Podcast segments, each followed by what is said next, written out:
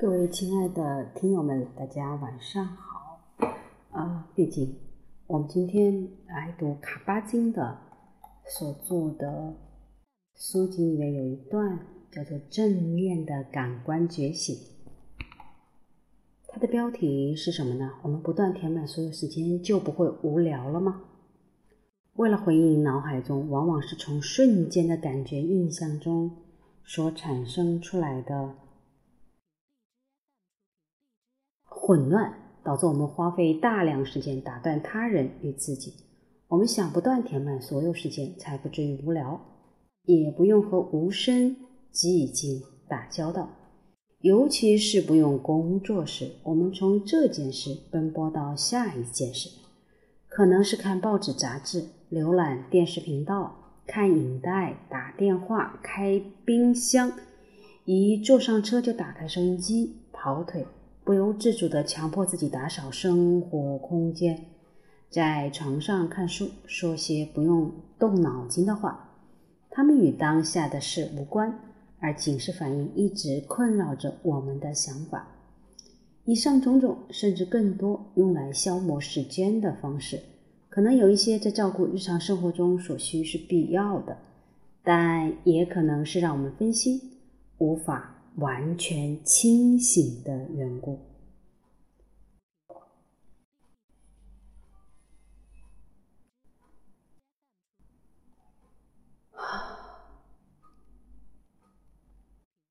如果我们在开始冲动时便注意到，就会发现我们似乎沉迷在让自己分心当中，所以总是习惯性的漂浮在每个时刻，并且用活动和事件来填满它。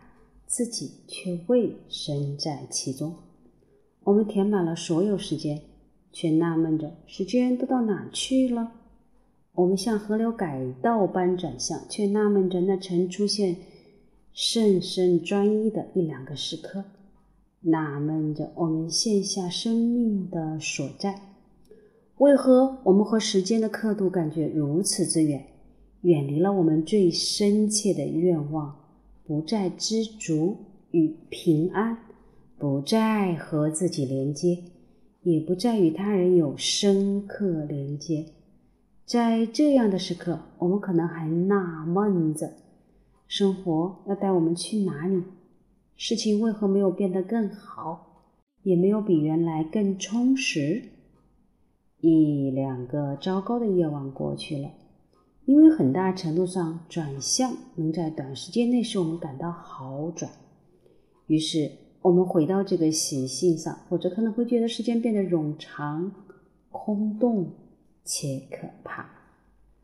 说到底，尽管我们抱怨永远没有足够的时间，实际上是在害怕拥有时间，害怕万一我们没有把时间填满，害怕停止打断自己，并且处在当下，即便是几分钟之间可能发生的事。也许我们拥有的时间恰好且充裕，只是忘记如何和它保持明智的关系。我们可以在一天结束后晚上躺在床上或坐着，又或者在一日之始，在下床前五分钟融入自己的身体，去感觉活着的感受。那是什么样子呢？当然，你可以发现到那是什么样子。只要回到自身，刻意的不去填满时间，特别是那些对未来的焦虑，应该把每件事完成的想法，或是懊悔没有按照你的想法而流逝的机会，你可以尝试去意识，如果上述情绪确实出现，并开始在内心翻搅，特别是恐惧、忧虑、怨恨或悲伤，不妨试试看。跟这些感受共处是什么样子？只是跟着这些感觉一起呼吸，只要片刻，比你觉得可能受不了的时间再多一点就好。在这样的时刻，你可以问自己：对不舒服或焦虑不安的觉察本身是否是不舒服和焦虑的？即使在没有焦虑不安时，例如洗澡，永远记住。检视你实际上是否在洗澡，或者你的心已被填满，忘我神游，不在此时此地，不在沐浴皮肤的洗澡水上。即使我们去度假，还是会填满所有时间，以寻求一段美好时光，然后纳闷儿，时间都跑到哪儿去了？回家时依稀有种失落感。我们用相簿证明曾经去过那里，但我们真的去过吗？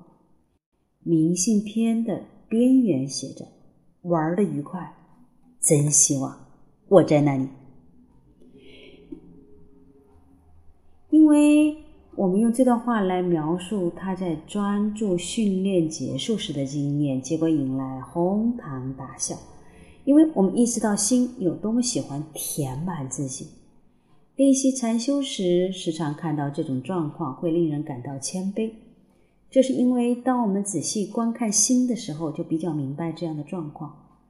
松尾芭蕉曾经说过：“即使身在京都，听见杜鹃啼叫，我仍渴望京都；即使在与世隔绝的原始荒野，我们还是很容易以瑕思琐事。”耽误自己或走马观花的欲望去填补时间，这些身心波动把我们与大自然或眼前的事隔阻隔开来，使我们期待未来或陷入回忆与欲望。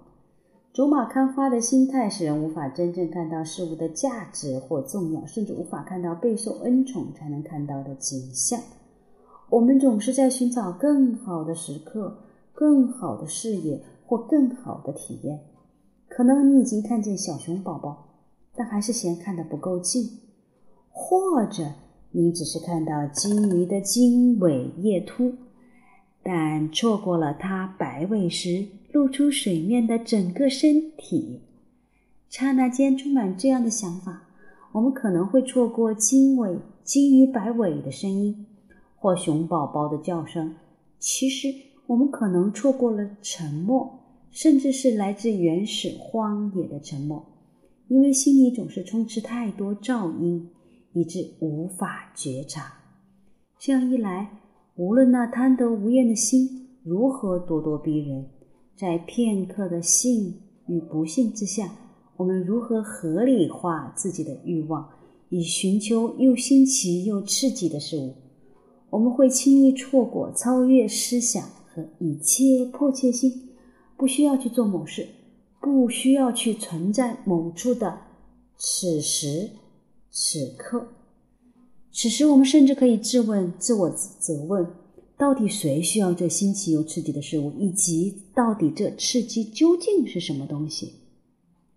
仰躺观云，沐浴在鸟鸣声或沙漠微风中。感觉身体周围的空气，峡谷岩壁中迸发出的热气，石头上的光影舞动，或者是约会已经迟到，试图在下着暴风雨的市中心找到停车位，感觉到脖子后面的肌肉紧绷。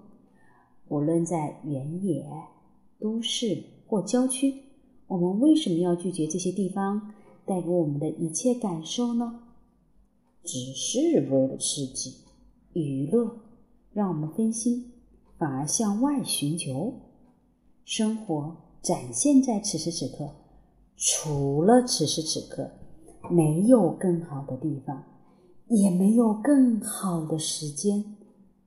分心就像河流改道一样，将我们从原本的生活中岔开，用原本不需要的事物填充我们有时困苦。但原本美丽的时刻和心灵，你有可能处在当下吗？不管你身在何处，发生何事，只是处在此时此刻。如果是这样，你可能会发现自己已经有了愉快的时间，比所知的更加的愉快。也许当一切都说过也做过，你只是置身之中。超然于环境之外，不管人在何方，就像回到家里一样自在。就像有一个令人哭笑不得的网络禅修笑话：无论你人在哪，心在哪，你的行李是另外一回事儿。一位母亲正在教年幼的孩子辨别时间，他们一起复习：当时钟的指针都在一起，像这样直直向上指是十二点钟，吃午饭的时间；指针呈一直线就是六点钟，吃晚饭的时间。当指针这样指，它是九点钟，是和玩伴一起的时间。当指针这样，这是三点钟，你该洗澡了。孩子回答说。妈妈还有很多时间在哪里？